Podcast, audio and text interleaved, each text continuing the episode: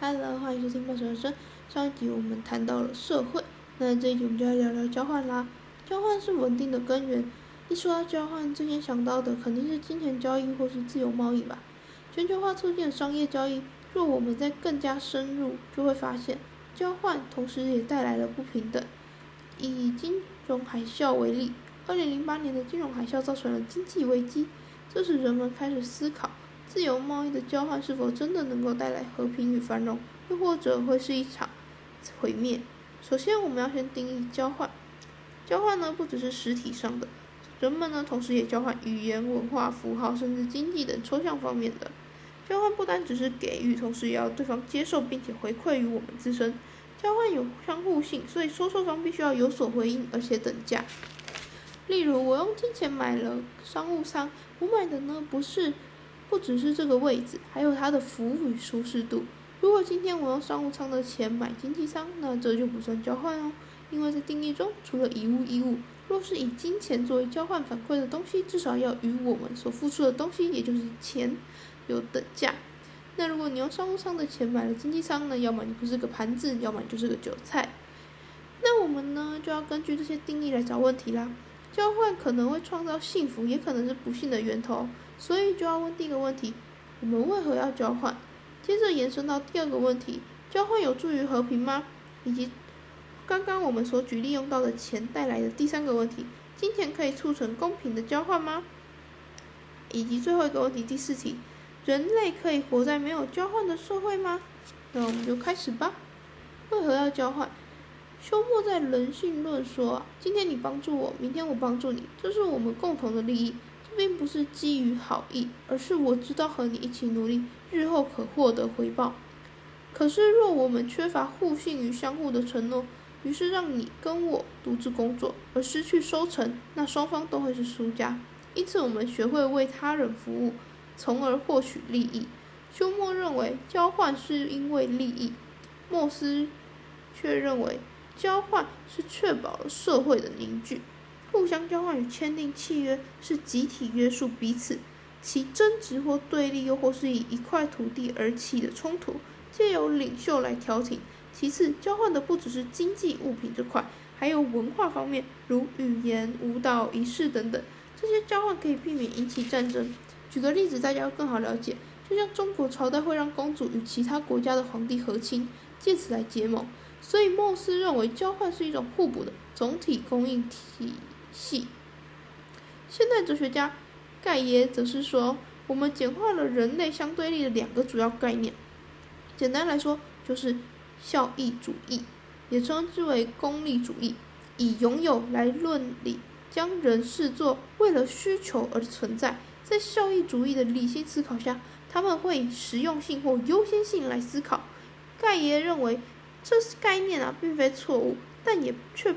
但也却不一定是最根本的。那最根本的是什么呢？盖爷又说，那是透过人的存在来伦理，而非拥有。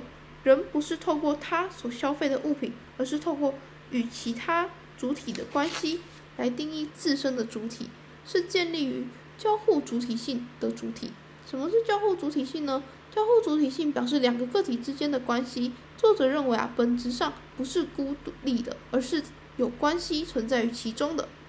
OK，那我们回来，我们刚刚提到了莫斯认为交换是确保社会的凝聚，那就要提出我们第二题啊，交换有助于和平吗？莫斯的交换啊，确实可以取代暴力，代替拳头，但交换本身难道就没有暴力吗？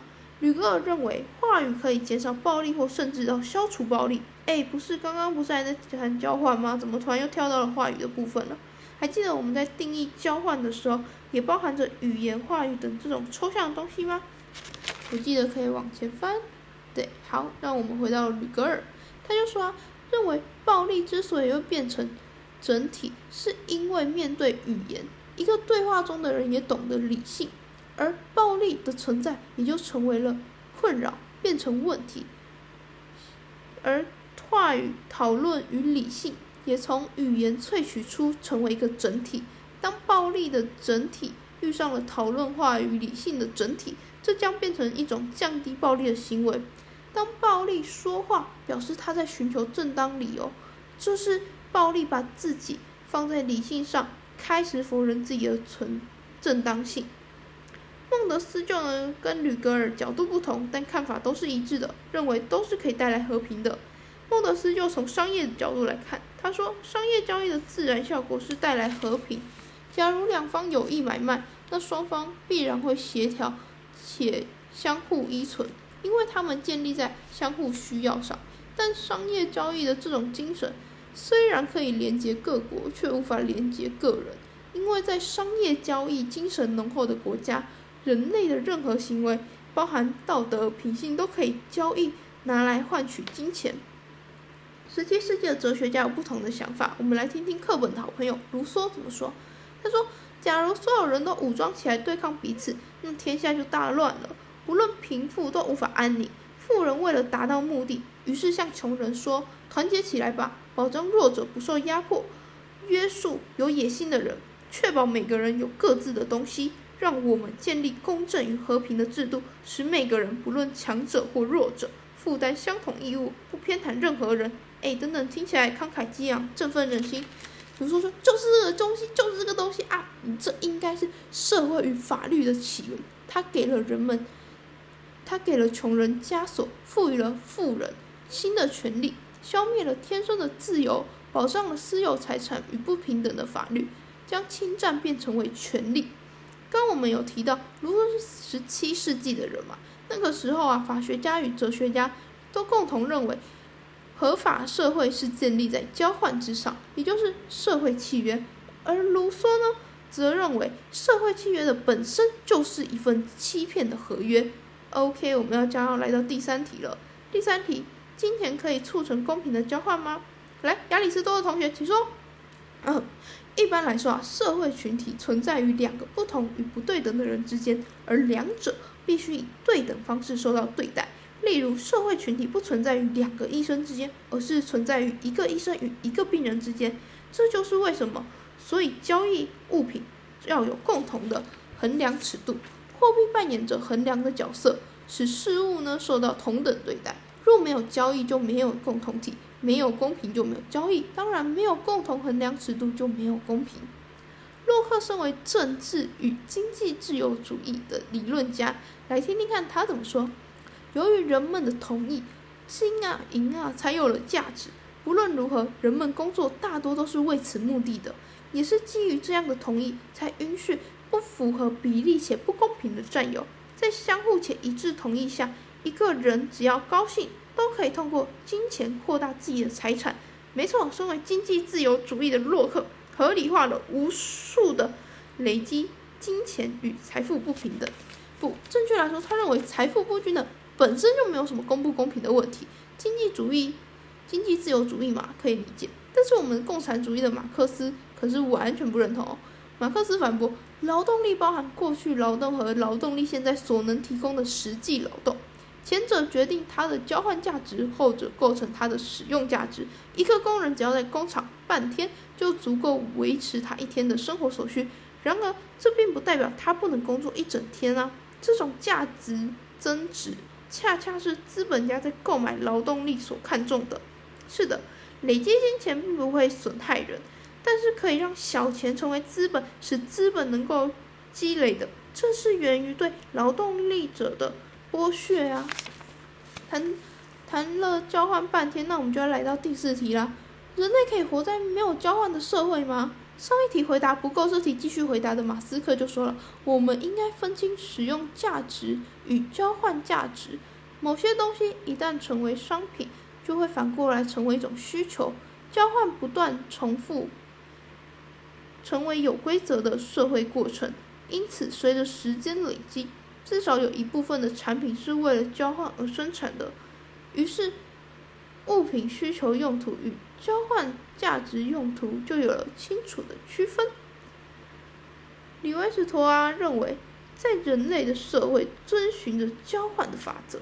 他举了例子，在巴西西部的放牧小族群的印第安人南比夸拉族中，族群与族群互相畏惧，并尽量。避免接触，但同时他们又想接触彼此，因为进行交换是获得所需产品与商品的唯一方式。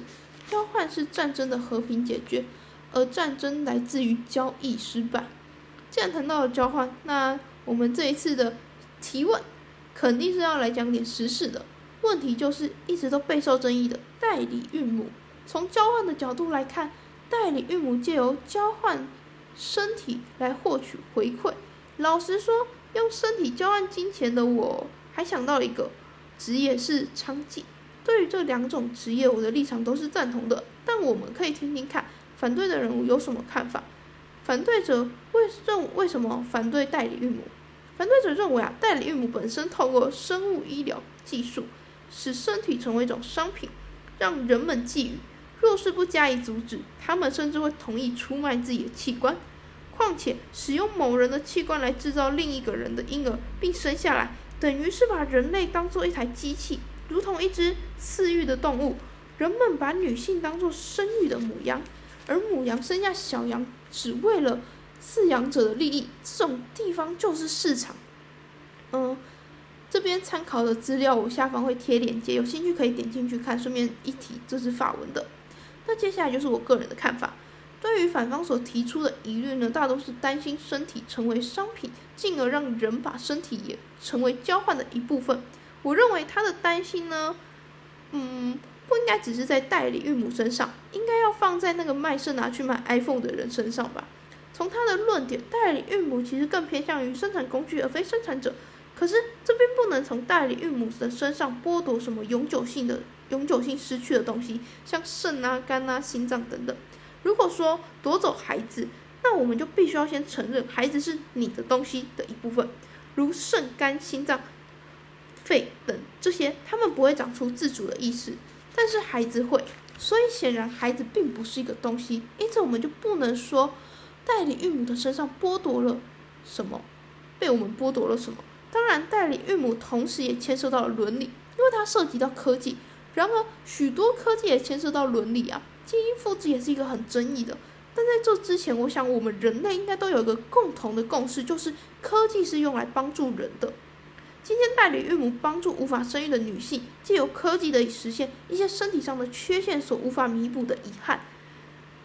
同理，有人借用，也是借由着科技得以恢复视力、听力，甚至走路等等。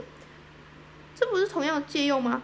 还有，如果你是嗯宗教信仰的人，我们要说什么？但是其实代理孕母就是一个一个载体嘛，他就把受精卵植入代理孕母的身体里面，让他负责培养胚胎。如果是这样子的话，那我想要问，就是基督徒里面的圣经的那个耶稣基督是否也是一种，就是圣母玛利亚是否也是一个载体？因为她也是被植入一个胚胎，然后就怀孕生下了耶稣。如果是这样，我觉得并没有理由可以去反对代理孕母这件事情。我是说基督徒，但是其他宗教我不否认。只是我刚突然想到这个，所以我觉得这个蛮好举例，就是我觉得是可以的这件事情。那。有人会说啊，这牵涉到了一条生命，然后再来谁是妈妈，小孩会不会混乱？这这些我都不能否认，这是一定要面临到的。毕竟法律认定是经由母体出生为妈妈，而且也很难避免说，万一代理孕母突然想要以生母的身份带走小孩怎么办？这些我认为立法其实是可以解决的，没有这么难。没有人希望。自己无法生小孩，拥有者无法理解没有的人的感受。老实说，我认为代理孕母是很温和的选项。之所以反对，是否是因为有金钱上的交换行为才使人反感？若是没有金钱上的交换行为，那就会变成帮助，听起来是不是顺耳朵了？但是那对不管是代理孕母还是希望有孩子的夫妻都没有保障。正是因为都牵涉到钱，我们才会想要立法关注，甚至是给予更多的帮助。今天。如果娼妓没有收钱，那就是单纯的约炮，这样就不会被诟病。那为何当我们把人体跟钱牵到有牵到关联的时候，我们就会发生如此大的反弹呢？我认为是因为人的价值观仍然认为身体不可以当做是商品，不论出借或是贩售，都是与我们多年的教育价值是相违背的，甚至是相冲突的。所以我们才会有这么大的反应。你呢？你对代理孕母的看法是什么？欢迎留言分享。那 OK，今天我们就说到这。然后我要休更了，嗯，休更到十月二十吧，十月二十我就会上片，就这样，拜拜。